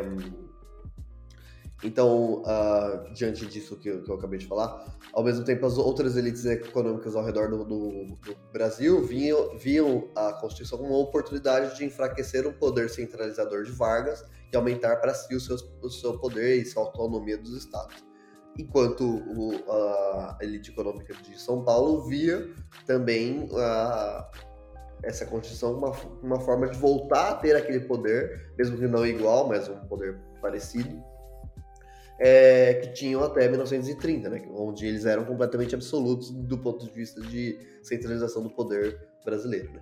As elites de Minas Gerais e Rio de Janeiro se dividiam em uma parte em defender a legalidade e outra temiam que essa movimentação fizesse uh, de São Paulo, São Paulo fosse, na verdade, o interesse de São Paulo, fosse uh, uma desculpa, uma desculpa para conseguir a independência do Estado. Então tinha uh, essas elites econômicas mais fortes nesse momento, Minas e Rio de Janeiro, outras da, do Sudeste, portanto, né? É, tinham essa preocupação também, né? Então, embora eles defendessem uma é, essa parte legalista, né, da Constituição assim, também temiam que, que o, o estado mais rico do, do, do, Brasil naquele momento, que é São Paulo, que segue sendo, inclusive, é, tivesse esse, esse interesse de, de conseguir independência do Estado perante o, restante do país. Né? Então tinha essa, essa dialética acontecendo ao mesmo tempo ali, né? dentro da mesma é, elite, elite mineira e, e, e carioca. Né? Um, já a população de São Paulo, em 1932, uh, possuía a, a ânsia pela justiça de seus mortos, né? O MMDC foi de fato um, uma faísca muito impactante para toda a população uh, paulista. Uh, e muito bem também alimentada pelos canais de comunicações. Uh, é, aquilo que a gente falou há pouco né, sobre a propaganda, a propaganda da guerra feita por São Paulo também ressaltava bastante essa questão do MMDC e essa vingança, digamos assim, não é uma vingança, mas uma justiça, né? Então a população também se inflava muito por conta disso. Né? É... O problema também desse, dessa parte do conflito é que muitos jovens que eram convocados à guerra, a imensa maioria, né, não possuíam um treinamento militar, né? Embora o exército tenha participado ativamente do, do, do processo e da, da da guerra em si, muitos desses recrutas, digamos assim, não tinham é, é, treinamento militar. Naturalmente, se você dá uma arma na minha mão agora, eu, a chance de eu atirar em mim mesmo é muito maior do que eu matar alguém, né? Então, a, a, acaba acontecendo que, de fato, isso atrapalhava um pouco o São Paulo, porque é, entra no, no, contexto de uma guerra civil, né? Numa guerra preparada ao longo dos anos, com o exército, entra no contexto da população pegando em armas, e obviamente muitas dessas pessoas não tinham treinamento é, militar. Né? O sul de Minas Gerais registrou intensos conflitos, intensos combates.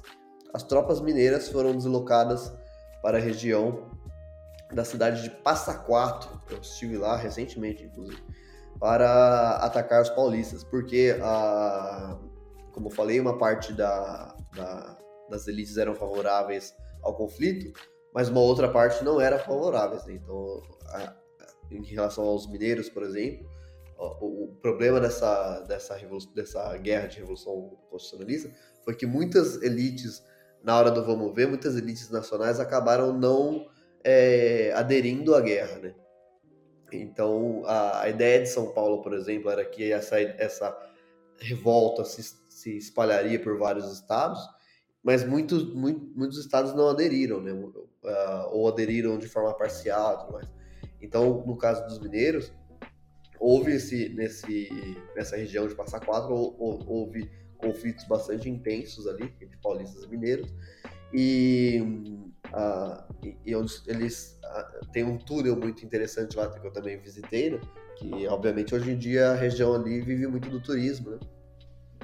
Então esse, esse túnel da estrada de, de ferro que divide os estados de Minas Gerais e de São Paulo foi usado, é, o túnel da Mantiqueira foi usado como, como se fosse uma guerra de trincheiras, assim, né? Ele ficava de um lado o exército paulista, do outro lado os combatentes mineiros, e ficava ali dentro desse túnel um, um conflito que vai não vai, sabe? Então, que é dentro do túnel é um pouco mais complicado de guerrear, né? Ainda mais em 1932.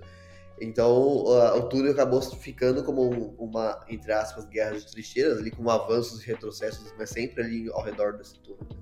Uh, nesse local atuaram duas personalidades que teriam destaque na política nacional nas décadas seguintes. Né?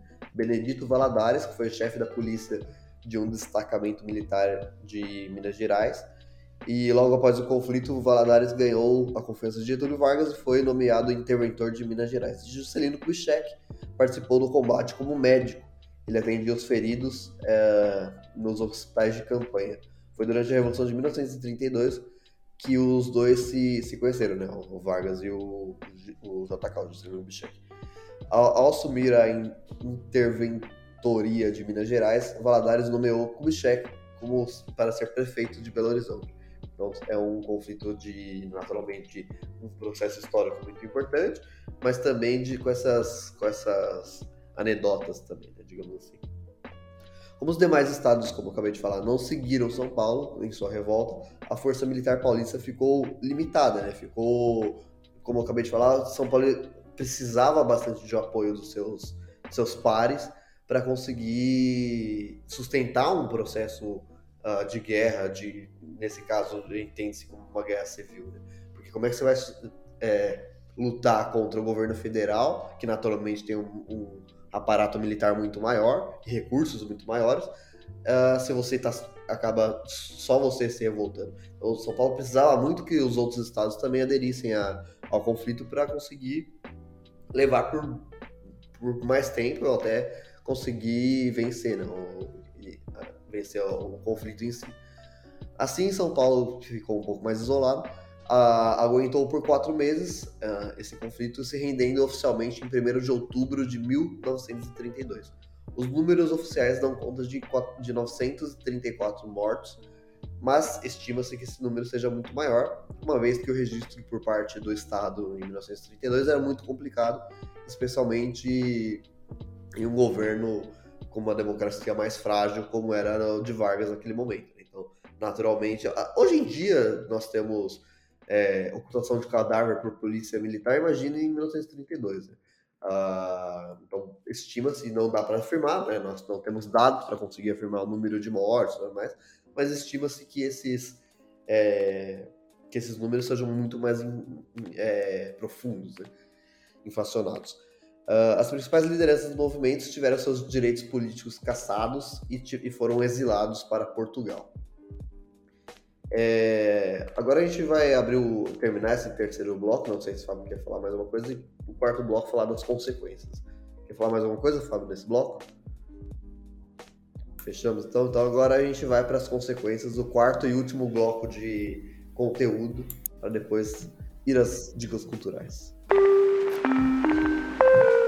Então, pessoal, agora o nosso último bloco de conteúdo, passando para as consequências desse, desse conflito e desse, de todo esse processo histórico. É, como consequências diretas, temos, temos o fortalecimento de Vargas no imaginário popular, já que suas tropas é, detiveram o estado mais rico do país. Né? Então, não é que ele entrou em, em conflito contra ninguém, entrou em conflito contra o Estado que tinha mais poder político até 1930, junto com Minas, e tinha uma maior concentração latifundiária e de, de recursos financeiros.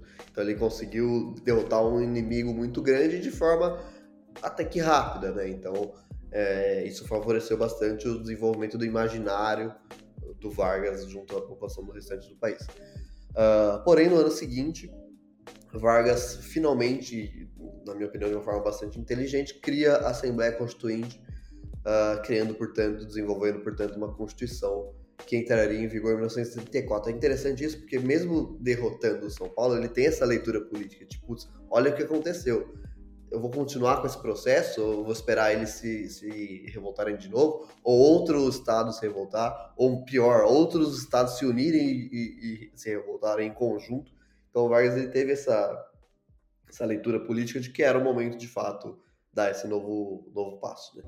É, agora, a princípio, Vargas estaria sobre um regimento de leis que lhe tiraria poderes políticos que até então eram absolutos ao mesmo tempo não puniu São Paulo pelo seu levante. Pelo contrário, buscou ajudar o desenvolvimento da industrialização e no fortalecimento do plantio de café para manter a elite econômica do Estado sob o seu jugo. Muito inteligente também, na minha opinião. Não gosto do, do Vargas, mas tenho que reconhecer seus, a sua inteligência política. Ah, os populistas, ah, oh, desculpa, os paulistas finalmente tiveram um civil como interventor. Em agosto de 1933, Armando Salles era nomeado interventor e em 1935 foi eleito governador constitucional. Salles convocou uma Assembleia Constituinte que elaborou uma Constituição para o Estado de São Paulo. A memória da Revolução Constitucionalista de 1932 é ainda valorizada pelos paulistas. Né?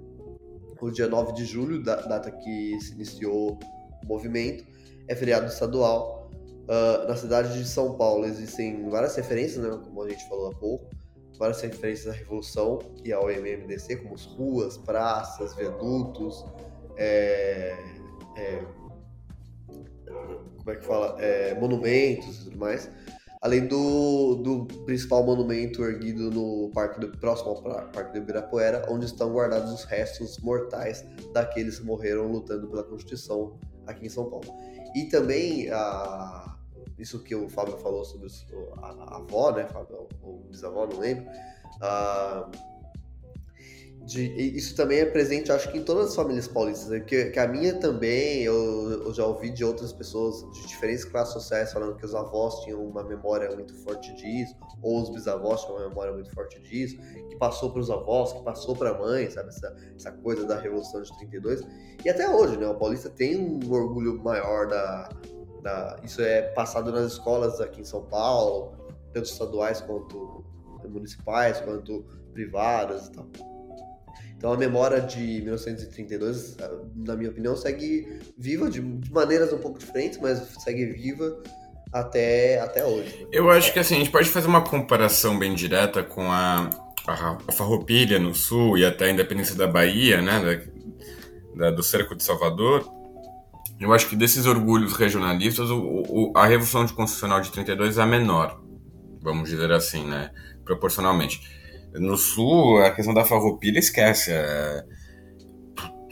No que você anda quatro metros na rua, você já vê alguma referência à farroupilha, ao Garibaldi, a, a tudo, né? A Anitta Garibaldi também, e por assim em diante.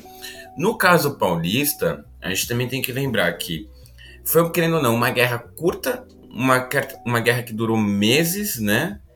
Houve sim, de fato, um engajamento parte da população que nunca havia sido vista antes no estado de São Paulo. Só que tem um, um grande lance nessa história que eu acho que é importante a gente deixar aqui bem claro na nossa conclusão. No sentido bélico da palavra, a Revolução de 32, ou o Levante Paulista, chamem como bem lhe apetecerem, não teve logros, ele não conseguiu de fato é, ter, um, ter algum tipo de sucesso. Não, eles perderam, perderam em poucos meses. Num contexto de guerra, isso é. Só não é humilha mais humilhante que a Guerra dos Seis Dias, que está no próprio nome. É, só que do ponto de vista ideológico da coisa, do que de fato desenrascou, do que de fato desrascar, desculpa é uma palavra muito portuguesa, tô, tô com um modo português na cabeça, o PTPT. Mas uh, no caso especificamente, o, o que a ideologia promovia era de uma nova Constituição. E dois anos depois vai ser promulgada, é, pro, ah, Jesus amado, promulgada uma nova Constituição. Só que depois de outros dois anos, o, o Getúlio dá o alto golpe e instala um Estado novo. Então foi uma vitória? Tecnicamente falando, sim, porque de fato eles conseguiram o que eles queriam. Uma nova Constituição que foi prometida pelo Getúlio, que de fato o Getúlio veio fazer. Só que foi para ouro para tolo, porque deu-se uh, a mamadeira pro bebê, mas o, a, a, mamadeira durou dois segundos, não, não foi nada de, de, grandioso.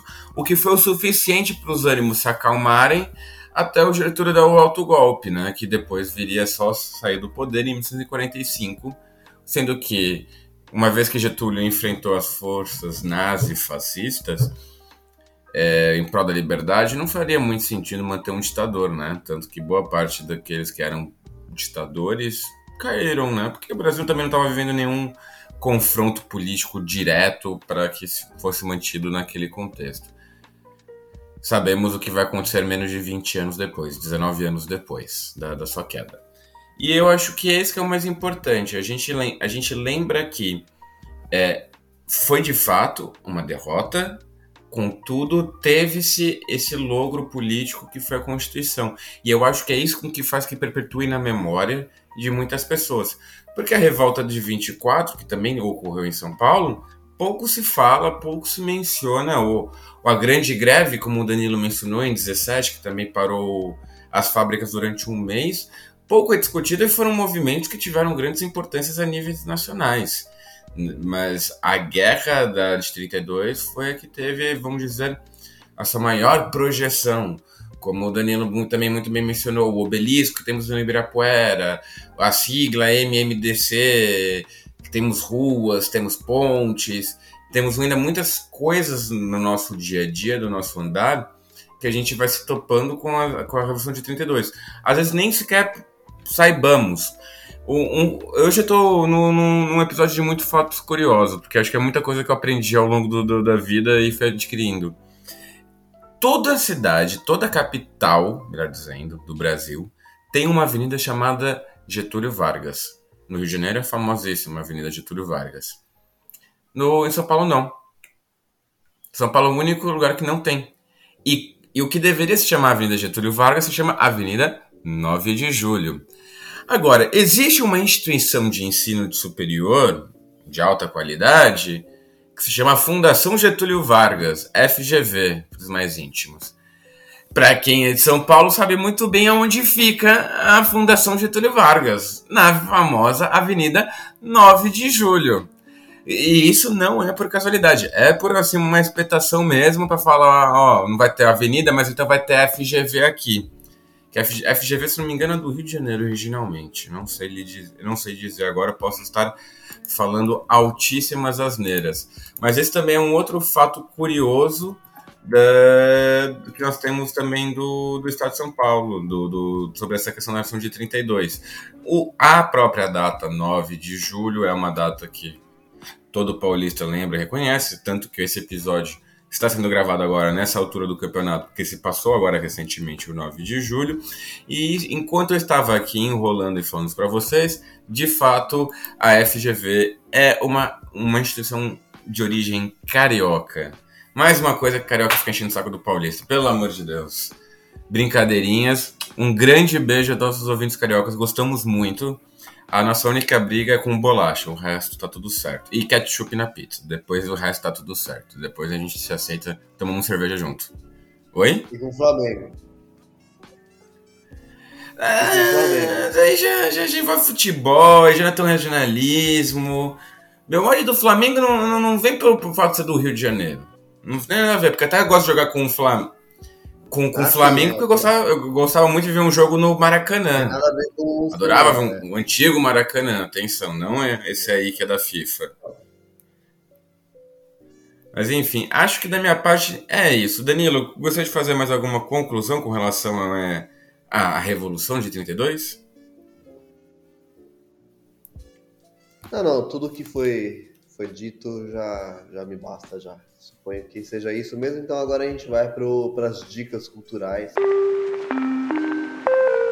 Bem, pessoal, e agora chegamos nas nossas dicas culturais. No caso, a minha dica cultural vai ser um pouquinho curtinha dessa vez, até porque infelizmente não tem muito material aqui para trazer para vocês. Mas no caso, um livro que com, não particularmente conta sobre a Revolução de 32, mas conta muito desse contexto de como era São Paulo, desses grandes povos migratórios que chegaram na cidade e se encontraram em São Paulo, justamente, né? É um livro da, da, de uma autora que eu já mencionei no episódio, da Zélia Gattai, mulher também conhecida como de Jorge Amado, membro da Academia Brasileira de Letra, e já não, infelizmente já falecida, mas é o livro dela Anarquistas Graças a Deus, que foi um livro que eu li na juventude, sou ainda jovem, mas eu li isso quando tinha meus 14, 15 anos, foi um livro que me fascinou muito, é um livro que forçou um pouco muito minha cabeça na época, né, estamos falando de uma cabecinha de um adolescente, que na época foi uma baita leitura, um baita de um crescimento que eu tive é, com esse livro, né? Foi ali que eu pude me identificar um pouco até mesmo com a área de história, né? Deixar o conto achar isso interessante. Para além disso, acredito que já houveram muitas produções de vídeo cinematográficas sobre a Revolução de 32, né? Digo filmes e séries, muitos provenientes de uma certa rede de televisão da família Marinho do Rio de Janeiro, é, Lembro-me de algumas, mas francamente não vou saber trazer aqui os nomes. Estou falando de coisas que já vi há muitos anos 15 anos, coisa de 15 anos mesmo. Mas é isso, pessoal. É, não caiam em mitos, saibam que a história não é tão assim óbvia. E é isso, passa a bola para o meu amigo Danilo.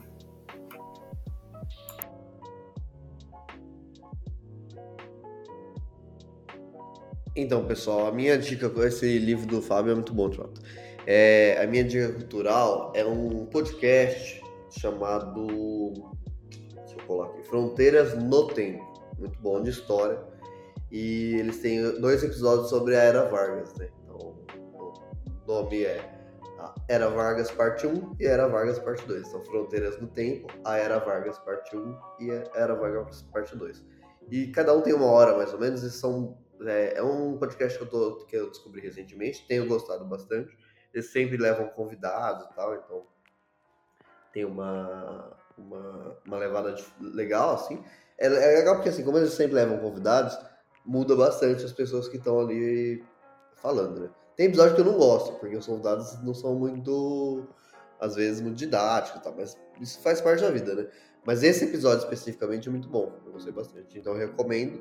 Tem, ah, inclusive foi nesse episódio que eu que eu ouvi sobre a história das matracas que o Fábio também trouxe aqui para nesse episódio. Uh, então, quando ele estava falando, eu tinha ouvido recentemente, porque eu estava usando esse episódio também como estudo. Então, é, é, é um, e o, o, podcast em si, né, para além desse episódio, é um podcast muito interessante também. Então, recomendo este, este podcast. Teria outros livros, mas tem outros livros que eu já, já deixei de dicas culturais em outros episódio sobre a Era Vargas, então desse, desse, dessa vez decidi por trazer algo novo. Da minha parte é isso, Fábio. É, Podemos e devemos. Olha, para todos que chegaram até aqui ao final, nosso muitíssimo obrigado. Como sempre, com os recadinhos que não podem faltar, sigam-nos nas redes sociais que mais lhe apetecerem. Toquem nosso podcast no seu tocador de podcast favorito. E sugestões, críticas, dúvidas, convites para o almoço de domingo com a família estamos sempre como a portas abertas a aceitar qualquer coisinha, seja crítica ou convite pro, pro, pro almoço de domingo, viu, pessoal? Um beijão no coração de vocês e até o próximo episódio. É isso aí, pessoal. Um abraço, um beijo e fico feliz que, que vocês estejam aqui conosco nos, nos 100 episódios. E é isso. Espero que, que eu e o Fábio ating, vamos conquistar o, o episódio número 200, né? E para ir até, até a lua. É isso, pessoal. Um grande beijo, abraço e tchau. E vai Palmeiras.